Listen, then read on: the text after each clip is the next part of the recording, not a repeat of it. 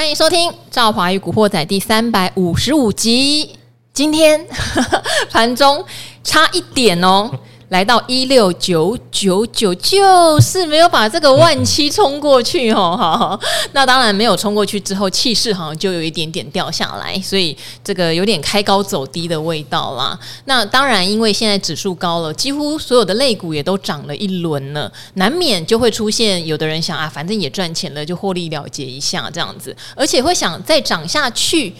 难道要回到万八吗？哦，这个万七只差一点了哦，你要勉强说是万七也可以了。可是整个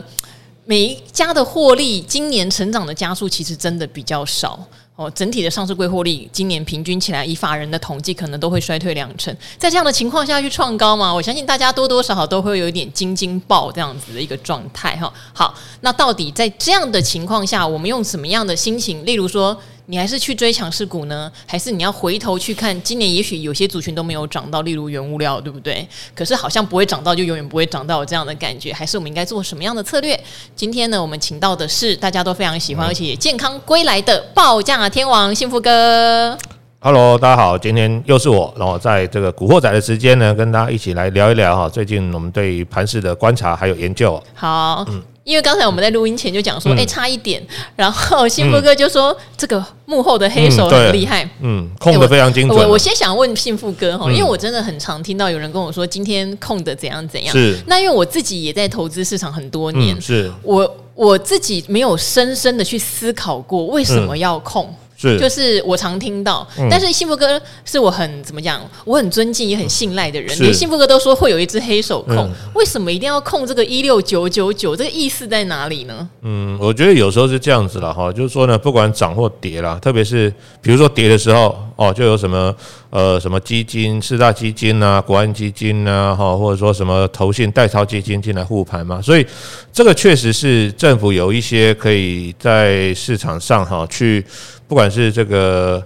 撑盘哦，或者说呢，比如说最近上涨的过程里面，可能它也会适度的在高档去做一些调节，因为毕竟如果说它在盘不好之后要进来买哦，那当然手上要有子弹，要有资金嘛，你不可能说诶一路大涨的时候我还跟散户一样一路往上追哈，把手上的子弹用光光，所以其实他们一直以来的一个操作都是高出低进，诶涨多了哦，那。这些股票呢，就先卖一点，那跌跌深了，哎，就可能逢低捡一点进来。所以我觉得，呃，可能在政府的运作上，可能在这个位置上，或者说呢，后面那个操盘的这个黑手，我们不知道是谁哈，他可能觉得说，在这个位置上哈，你如果让它一下涨太快，冲太快，好像也不是太理想。就像刚刚赵华前面讲的哈，今年呢，特别是上半年哦，可能很多公司或企业，甚至包括像台积电。它的营收跟获利呢，可能还是会受到这个库存调整的影响。所以说，在数字还没有真的完全出来之前，你说这边哇，股价比如说哦，直接就呃拉过一万七，甚至要来挑战去年的高点一万八，好像。这个时机点有一点太早了啦，我觉得，然后所以可能他也是希望说，我们可以维持一个偏正面哈的一个形态，但是呢，你说呃短期之内要拉得又急又快哈，可能我觉得在这边时机点还是还应该还没有成熟了，我的我的感觉是这样子了。嗯，时机点还没有成熟，嗯、那什么时候才要成熟？选举吗？嗯、呃，应该这么说啦。嗯，人家说会有选前拉抬的行情，这是一个哈。嗯再来就是说呢，目前市场我们以这个最近呢比较夯的这个 AI 来说的话了哈，呃，根据我们最近跑的一些公司还有做研究，大概比较集中会开始看到出货，可能会在第三季末、第四季初，也就是说。大概这些公司算现在 AI 炒的震天价响，但实际上你要有比较大的营收跟获利出来，可能都要第三季末、第四季初。那那个时间点，你说搭配这些这些公司的这个数字变好，你那时候再来拉，然后刚好又是年底要选举嘛，你九月、十月开始动下去。拉年底的选举行情，我觉得那个时机点再来再来做这个这个往上去做一个突破，我觉得那个时机点呢可能会比较好。而且大家不要忘记，我们刚才跟赵华讨论到一点哦，现在已经六月了嘛，好，六月中，那接下来七月八当然是暑假。那照往年的经验来说，其实暑假通常了哈，通常这个交易会比较清淡，不一定说大跌，但是交易会比较清淡一点。为什么？因为呢，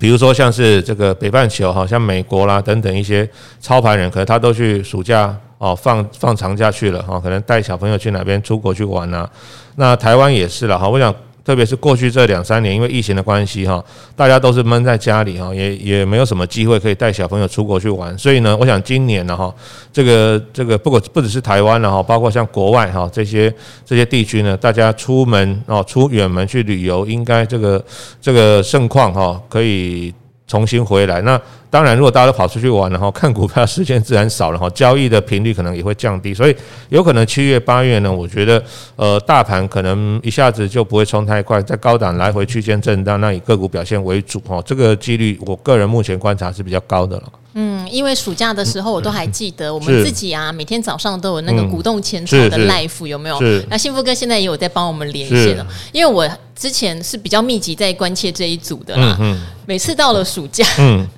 然后我们收视率掉下来，我就说，哎、欸。到底怎么样啊？然后他们就说没办法，现在暑假哦，然后你爆盘大家都好像不爱看，反而中间会穿插什么一些水上乐园呐、啊，一些新闻，然后什么暑假新闻啊，对，就是反而收视率会在新闻的地方跳起来。去哪边吃剉冰啊？吃什么消暑的东西之类的？或者是呃，现在自由行哪边？因为前疫情前，然后疫情当然都不能出去玩。疫情我印象很深刻，他们还要去包什么四天三夜，只要九九九九，哪里可以玩这种的？有没有？今年没那么便宜的东西。对，嗯，没错。今年都是加价了哈，嗯、所以呃，因为毕竟今年是恢复正常的第一年哈，那也不能很正常，因为今年你看观光饭店股都喷翻了，很多的这种所谓的解封受惠股，根本获利都还没有回到疫情前。股价有的都是疫情前的好几倍，这也是一个今年非常奇特的现象。像最近有在涨一些演唱会概念股，有没有？没错，嗯，什么必应啊之类的。哇，必应啊，或者是像今天宽娱就跌大跌，哦，就涨多了啦，就售票的嘛，对不对？哈，好，所以这种涨多大家自己也要留意哈。有时候我们知道标股啊，你浑水摸鱼进去以后买一下，有时候它一直冲一冲，真的不回头，但是一旦回头可能就是重挫，所以大家要。呃，对这种股票的话，自己心里面要把这个停利停损点做得很清楚啊。就算你进去赚一点点走了，卖飞了，也不用太。太挫折哈，因为他们都真的像是今年比较特殊的现象。不过我刚刚对幸福哥讲的一个事情很有兴趣，他说最近去拜访一些公司，我倒是想要问哦，你最近去拜访的公司有没有让你印象比较深，或者说大家口径比较一致？就是对刚刚你提到的三四月也许 AI 才会开始有小量的出货，但他们对明年的看法到底是乐观呢，还是怎么样？因为现在也有人讲说这一波会涨上来。是因为很多人都认为无论如何明年会复苏。嗯，对，因为其实如果我们照一般呢、特别是像山西电子产品呢、因为这个 AI 有点新了哈，这个是今年才开始上来哈，比较没有过去的资料可以对比。我们就以大家比较熟悉的，比如说像山西电子产品、手机啦，或者是 NBPC 来说好了哈。呃，其实大概这个应该说它的一个销售的衰退哦，大概已经。有的是两年，有的甚至更早哈，所以呢，一般来讲，大概两到三年呢，会是一个循环哦，又是你手机大概正常使用两年、三年之后，诶，有新的，而且功能更强，刚好你的那个这个功能上，比如说哦，电池常常就用一下没电了，你会想换哦，所以它的 cycle 哈，大概是两到三年，所以呢，第一个是一个一个循环的机器，应该是从谷底慢慢开始上来，然后再来第二个就是说呢。我们看到哈，这一次呢，不管是台积电或者是各个国际大厂的讲法，他们对于 AI 这一块，其实都是大家生怕说，只要在这边一落队哈，可能就以后呢，这个公司就就领先的地位不保。所以你可以发现哦，呃，最近有个新闻很妙的是哈，他们有去统计过今年以来美股啦哈，如果说你把比如说辉达啊，这个 Google，甚至包括像是微软哈，嗯，还有 Meta 这几家大的电子公司拿掉，大概他我记得他好像说。呃，七家还是八家？如果你把这七到八家的大型电子龙头股拿掉，其实今年标普五百是跌的。嗯，哦，也就是说，其实今年美股也好或台股呢，资金非常的集中在这些所谓未来大家认为会高速发展，而且是爆炸性发展的 AI 上哈。所以今年大家做股票有一种有一种感觉就是。呃，年初的时候，其实那一段时间你一定要买到，比如说像什么资安概念股啦，或者说买到一些像是什么呃军工概念股哈，才会有赚到钱的感觉。然后呢，三月四月等到这个 AI 的整个题材上来之后，其实你大概要买到这个族群里面相关的，你才比较容易赚到钱。甚至呢，你跑去买什么呃原物料的，不管你买什么水泥啦、钢铁啦、航运啦等等，好像都不太会动呢。尽管有时候偶尔还是会有一些消息就是利多，可是呢，好像股价都不会涨啊。我讲这个这个，我观察了一阵子，发现说跟两年前有点像，跟二零二一年那一波有点像。但是刚好反过来，嗯，如果大家仔细去看，二零二一年哦，大概第二季到第三季，其实大盘表现没有特别突出。可是二零二一年就是两年前，如果那一段时间哦，你没有买到钢铁股，你没有买到航运股，你那一段时间其实绩效会非常的差。就是你没有买到原物料相关的，你可能买一些电子股，你那一波几乎完全赚不到钱。你说什么航海王、钢铁？对，刚好是那一波最热的时候，就是每一段时间它可能因为。市场的关系，或者说主流的关系哦，你如果没有刚好做到那一波的主流，两年前如果你没有做钢铁哦，没有当钢铁人，没有买到航运，没有去当航海王的话，其实那一波你会做起来，你会觉得诶奇怪，就明明还是有股票很强啊，每天航运股都在创新高，为什么我买的台积电都不会动，还一路缓跌？那现在刚好反过来，现在的状况是电子股刚好是。当红炸子鸡嘛，你如果刚好没有买到 AI 的，你可能就觉得，诶，怎么我买的股票都不会动，而且时不时盘稍微不好，那可能往下还跌得有点重哈。最近有些有些有些中小型的股票就是这样子，所以我觉得我们还是要特别去观察一下市场的主流在哪里。那我常常讲说，怎么观察主流？第一个就是看。别人涨什么，我们基本上就涨什么。特别是美国了哈，这些这些重量级的公司了哈。我常常讲，就是大家有没有看过那个食神哦？周星驰就在抗议说：“诶，为什么我做一样的动作，旁边那个另外一个就跟我一样哈，一样在做同样的动作？”然后主那个那个比赛主持人不是说：“哎呀，比赛就是这样嘛，大家都做一样的事情嘛。”我就是他做什么，你做什么嘛。游泳、跑步都是这样。对对对，游泳、跑步都这样。那其实我们 我们自己看自己，有时候会觉得说：“诶，我明明。”觉得这个很好，可是为什么它都不涨？我们常常讲说，诶，就是好，人家常常讲说，诶，是赖利头的孩子自己都觉得好。可是我们做股票，它其实不能只说关起门来自己做，我们还是要看全球的趋势。既然今年以来都是 nvd 啊，都是 Google，都是 Meta 这些在带，所以大家有没有发现，今年哦，特别是三四月之后，那种不要就撇开台积电不谈了，大家那种印象当中根本不会动的股票，什么广达啦。什么光宝科啊？哦，光宝科今天也大喷哦。光宝科不是说只有今天大喷，它大概从一向六十块钱吧，对对对，现在破百了。其实那个我们，如果你长期在股市里面，你就知道那些股票过去大家都认为啊，就是买了然后不会动，可能是一些纯股族的标的哦。那每年它就是稳稳的，可能赚多少钱呢？骗你多少股息。可是这些股票今年都都变成标股啊。那这个其实也配合刚刚我们前面讲，美国这一波都是涨大型的电子权值股。那你回归到台股来看的话，诶，好像台股也是这个结构哦。大家觉得过去很大牛的，或像大象哈，很笨重的这些大型的电子科技股哈，今年好像。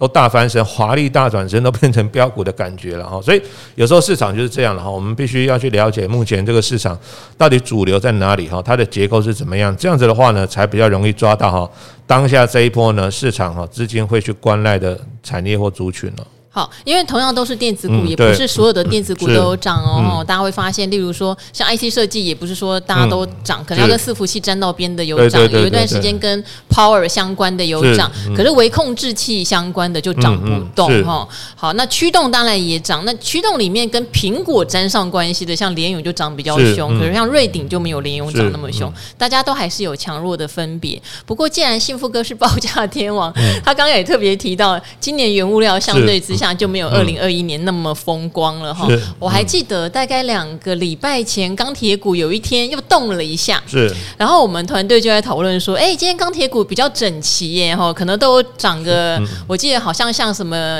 呃，什么大成钢、海光啊，对，就大成钢啊，海光啊，就是。之前比较活泼的那一天，就大概有涨个大概三四趴、四趴这样子。但是我就说再观察一下好了，好容易就是一日行情，而且也没有听到盘价有什么样的变化。这样对。那幸福哥觉得钢铁股或者是任何的呃原物料相关概念，到底在今年的三四季有没有可能有一波的什么样的拉货潮，或者说我们就是跟着报价走？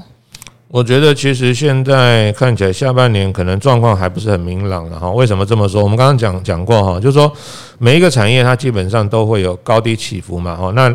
二零二一年这么疯狂的原物料狂飙之后，然后现在基本上联总会还是站在去要压低通膨的立场，所以呢，他不会希望见到所谓原物料的报价哈再度出现狂飙哈，所以在这样的大前提之下哈，可能原物料要等到整个联总会的升息循环结束之后，那明年如果说诶真的，比如说哦有些产业开始复苏了哈，那对于这些比如说哦对于铜的需求啊，或者说对于某一些这个原物料的需求开始上来，那那个时机点上呢，整个原物料才会才会变得比较好哈。就目前我们观察到的来讲的话，可能今年呐哈，包括我们刚才讲水泥啦、钢铁，那造纸比较特别，是因为它刚好是搭上那个碳权，否则的话，其实如果大家仔细去看了，今年其实前几个月这个造纸股的营收其实并没有什么特别的获利，但是因为碳权这个议题也是也是非常的大，而且是一个比较新的概念哦，所以纸类股哈，就是你刚好刚好公司有种比较多的，比如说像华纸哈，种比较多树的，或者母公司集团的这个永丰宇，大概也是涨到这两档，其他的造纸啊，像什么。过去大家会一起一起涨的这些股票，什么荣成什么，其实就没有动。为什么？因为他们本身跟这个造纸这一方面比较没有，他们主要是收购纸浆，就跟造林种树这一方面比较没有关系，所以他们也不太会涨哦。所以这个是算是比较特殊的了哈。所以呃，我个人是认为，大概下半年我们还是持续的观察了哈。那必须要看到需求端有明显的复苏，呃，我觉得那个时间点再来看这个这个原物料也不也不迟，但是。我觉得原物料有个好处啦，哈，它它就符合我们常常讲一句话哈，这个呃三年不开张，但是呢 一开张可以吃三年哦。大家去想哈，就是两年前那一波航运股哈，有的不要说最低点、最高点让你抓到，你只要抓到中间某一段呢，至少都有三到五倍。那钢铁股也是一样，短短半年的时间，我记得那时候我们在讲中红二十块哦，大概过完年，然后呢六七月涨到六十几块，就是大概半年不到的时间，它涨了两倍哦。所以呢，同呃。这个所谓的原物料股就有这个特性，它跟现在很很狂飙的 AI 比较起来的话，其实它那段时间短时间内的那种飙的速度也好或幅度也好，其实是不遑多让的，只是说。它常常也是一个循环，两三年、三四年，你要有耐心去等到下一个循环，再从低谷低谷上来。那目前这个循环目前看起来是还在低档进行中的哈，比较没有看到明确说，呃，就是要要再来一波大行情。目前观察到的情况。好，那我问你哦，你觉得资金有效率这件事情到底重不重要？我常常有在思考这件事情，因为我今年以来哈，说实话，当然有一些标股，或者是说只要题材一来，因为大家知道我们这种消息。一定很多的嘛。好，可是我赚最大的趴数的，嗯、说实话都是抱比较久的，嗯，哦，然后他要刚好要搭上这一波，对，可能之前抱得住是因为知道它的基本面不错，可是不一定涨哦，哈、嗯，那这一波可能他，例如说本来他只是一个平常做软体的，然后就有这一波他就叫做 AI 了，对不对？哈？嗯、啊，之前像我大家都知道像什么龙德造船，其实我那时候买它只是觉得国建国造，而且那时候很便宜，那时候三十几块，你会觉得三十几块你也跌不到哪去，如果国建国造真的失败了，你就当做一场梦嘛，这样。对，就人家涨到一百多块，好，有的是因都是搭上了题材哈，但是当初买的当然价位都还是比较合理的。嗯嗯、我的意思是说，像现在呢，到底大家应该把钱去布局到像你讲原物料一三年不开张，可能一开张吃三年。那如果现在有低。或者说像金融股有没有遇到倒霉事？有低捡起来，虽然不会涨，可是搞不好一两年后它会涨很多。嗯，但是也有人讲这样资金没有效率。你为什么不去追现在盘面上的题材？你觉得在布局策略上，你自己会采用什么方方向？胜率高，心情又比较不会浮动。嗯，我觉得因为我们是自己有在做研究的人，然后所以我们可以去找目前市场比较主流的方向。那当然。在当下一个比较偏多的行情里面呢，这些股票就会涨得比较快哦，那短线的涨幅也会比较大。但是，呃，不是每个人都有这么多的时间可以做研究的话，我倒是觉得哈，这个要因人而异啦，啊，因人而异。如果说呃，你平常白天还要上班啊，那有其他的事情很忙的话，那可能那种做短线或超短线的哦，比如说哦，我就是。呃，听说哦，这个当冲很好赚，硬要做当冲，其实我可能就觉得这个方式不适合你哦，因为你可能去忙一件事情，回头过来可能赚钱变赔钱。那如果你本身的资金又不够，没有办法留仓，可能就会变成当天就要被迫实现这个损失了哈。所以我是觉得这样的方法可能就比较不适合这种白天还有其他事情要忙的人。那至于说赚做长或做短哦，其实还有除了说你本身的时间配置之外，还要看。看个人的个性了哈，有的人呢，诶，买了他就会觉得没有我没关系，我我我对于你的公司我研究很透彻，那我或者说我很看好公司未来的发展前景哈，你不管你短线涨或跌，我觉得只要我抱得住，可能一年两年之后就会有机会哦，达到我要的这个这个获利报酬率。但是也有人会觉得说我买下去两天不涨，我就觉得好像全身有虫在咬我，所以这种人你可能就是可能要赶快找找下一档这个换股哈，因为。毕竟对你来说的话呢，资金如果长期啊一段时间之内放在不会动啊的股票上呢，可能对你来说，你可能发现了下一档更好、短期之内更有动能的股票，你就换过去了啊。所以我觉得每个人要去自己评估。就像我常常举个例子哈，你说麻辣锅好不好吃？诶，麻辣锅其实味道如果做得好的话，很多人喜欢吃麻辣锅。可是你要看自己的体质嘛。像我自己吃过几次之后，后来我就。不太敢吃，就即便有去了，我想点鸳鸯锅，我就稍微吃一两小块是 OK，因为我以前试过，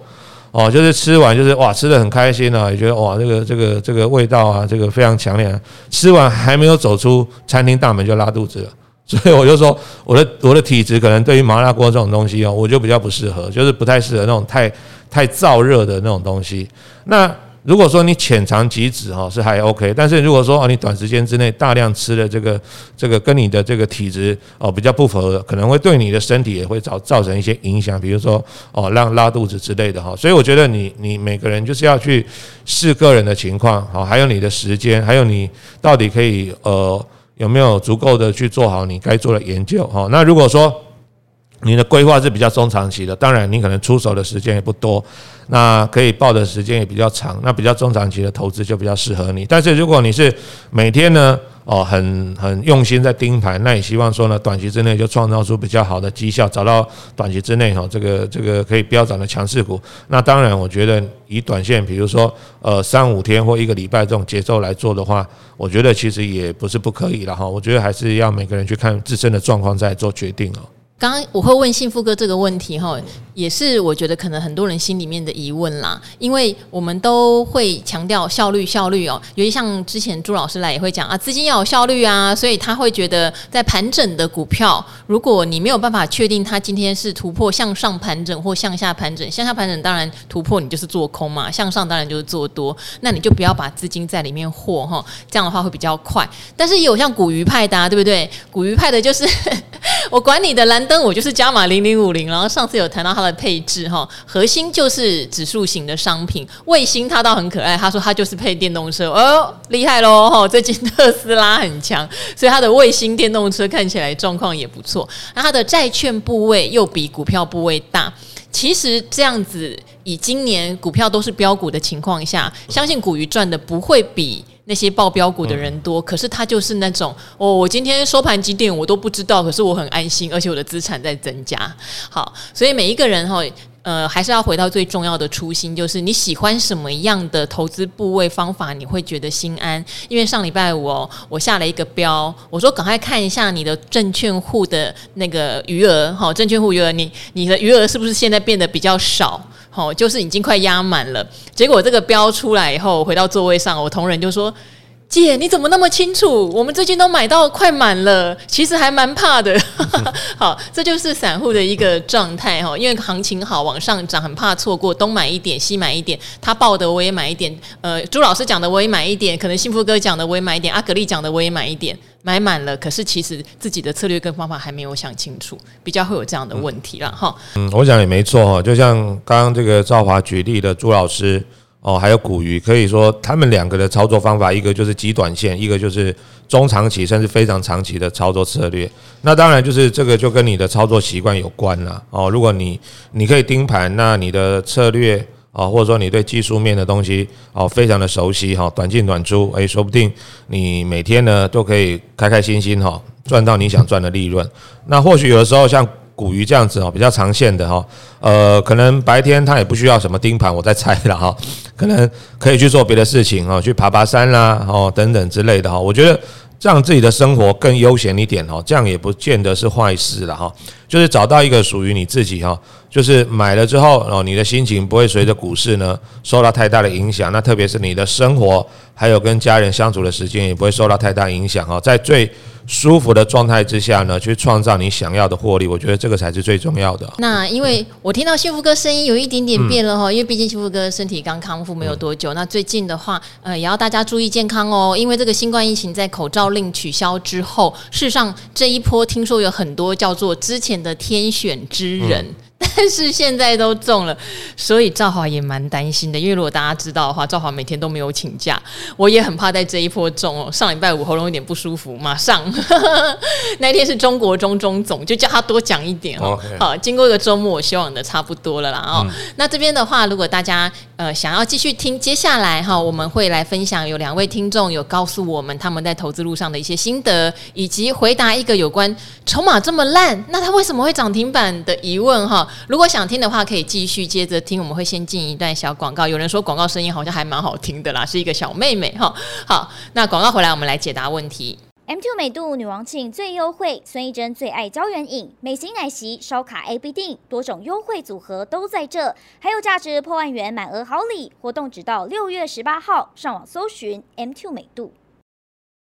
M two 美度女王庆最优惠，孙艺珍最爱胶原饮，美型奶昔烧卡 A B 定，多种优惠组合都在这，还有价值破万元满额好礼，活动直到六月十八号。上网搜寻 M two 美度。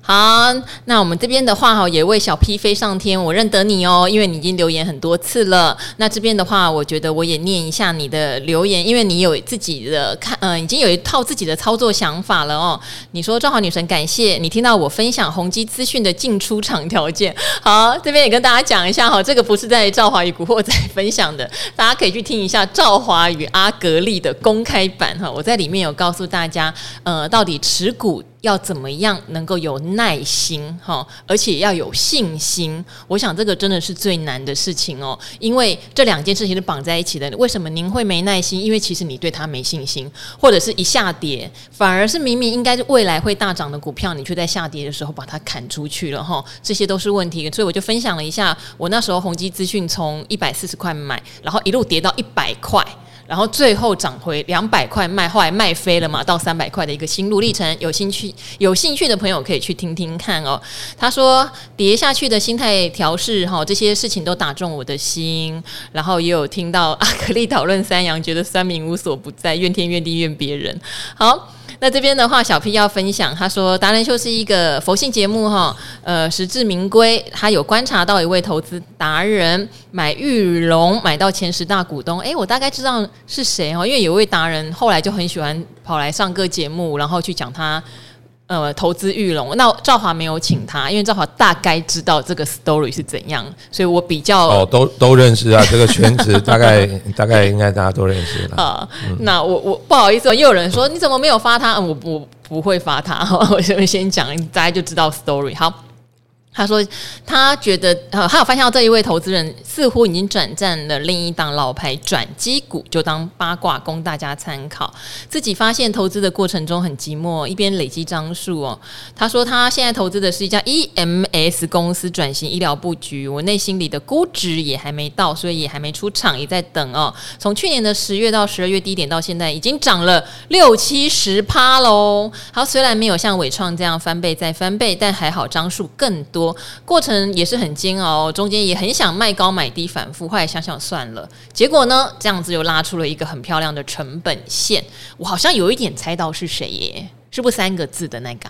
啊，好，没事。希望大家投资都是顺顺利利，为自己负责哈。赵涵跟达人已经很佛心喽，我们要保持感恩的心态来听节目，谢谢你啦。其实我觉得也不见得要很感恩，但是我觉得呃，只要相信我们是真的很诚心诚意的在跟大家分享我们的投资的心得或心法，我们不见得真的能够什么挡挡标、挡挡喷。可是赵华常常强调，能够做到自己最容易赚钱，而且心情最舒服的方法，这才是这个节目想要提供。供给大家的，而且我们也会力保，我们找的是体质比较好的公司来跟大家做分析哦。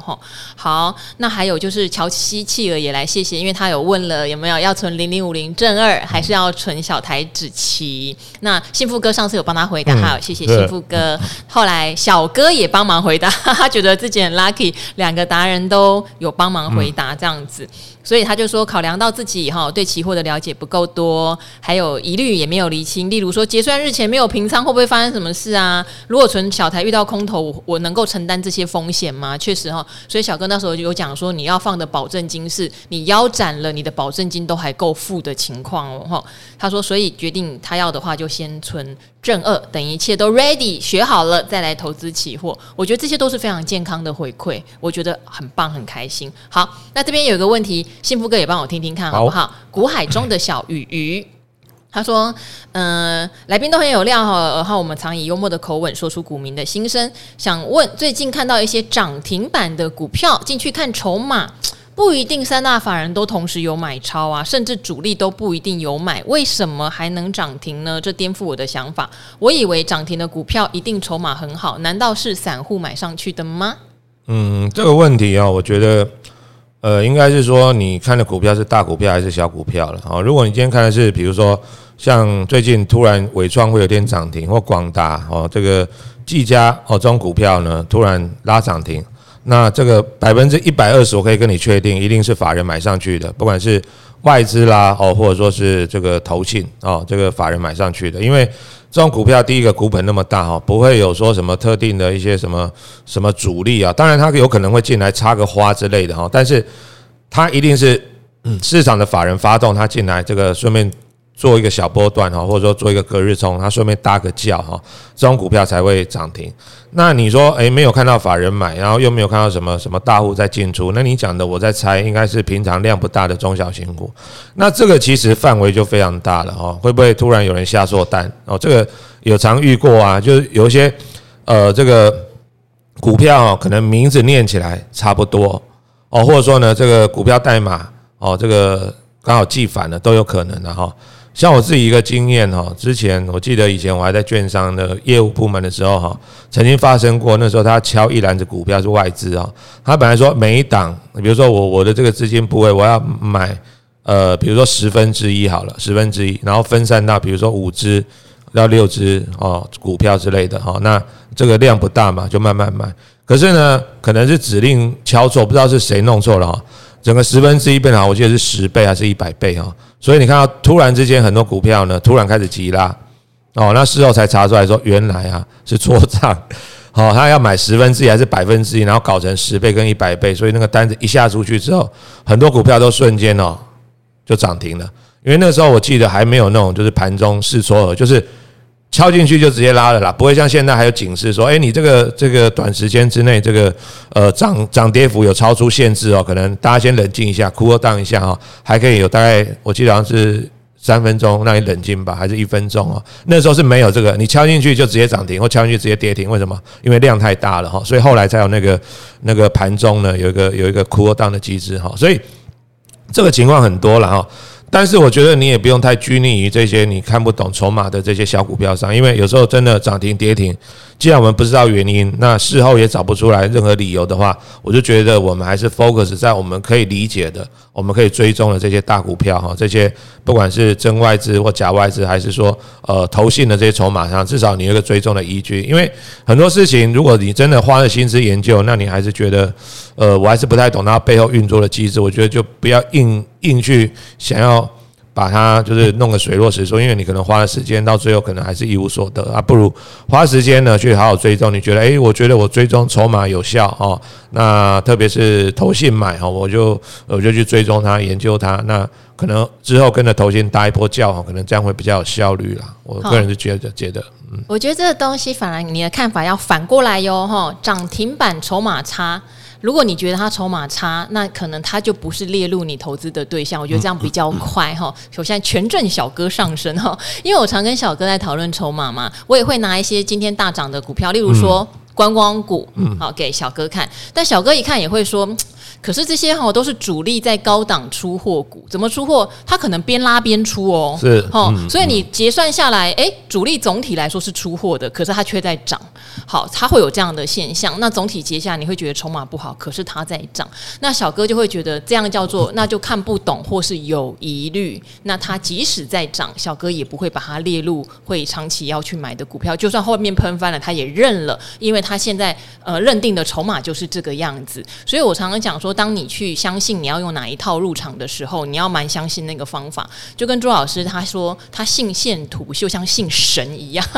线图告诉你现在就是破线了。你再怎么跟我说，他后面有超级大利多，他 EPS 可以赚到多高，他都会先走。哦，对小哥来说也是涨停板，筹码很烂哦，那不要碰。哦，涨停板筹码很烂，那也许我获利了结。好，我觉得鱼鱼可以先这样子来看一下。嗯、那当然，筹码烂，刚刚讲除了主力可能高档边拉边出之外，也有可能是它是比较筹码比较冷门的啊。所以今天它拉上来，有一些人好不容易解套了就卖了啊，哈。但是拉的力量比较大，因为筹码可能很轻，这也是一种哦。有很多种的原因啦。嗯、那也有可能它出货的时候真的就是散户买，真的有啊。哦，我还记得有时候你看到有一档股票在涨，你去看一下筹码，真的就是散散户买，散户龙筹码在增加，大户筹码在减少，有没有涨？有涨，可是筹码跑到散户的手里面，通常一般的判断是觉得不太容易涨得长，除非后面又有法人进来接盘。说实话，有很多很多的原因哦，你也会看到土洋对坐啊，诶，投信买很多，可是外资一直到啊。对不对？整体看起来三大法人一点都不同步，那股价往哪个方向就代表哪一边的人赢了，其实就是叫做市场永远是对的，股价方向永远是对的。这样子来想，可能就不会有问号，而是你要想想，你是不是真的很相信筹码这个东西？如果你很相信，就算现在看起来涨停板也不关你的事，因为它筹码烂。我觉得这个是反过来思考的一个方向了哈。好。那今天呢，很谢谢各位听众给我们这么棒的投资路上的反馈哈，然后也提出了问题，我们也做了解答，还是很欢迎哦。大家有疑问一样可以问我们哦，我都会找到适合的人来帮大家做解答。那今天也非常谢谢幸福哥哈，幸福哥要保养嗓子哦，好，没问题。好，那我们就先跟古惑仔的朋友们说拜拜喽，拜拜，下次见。拜拜。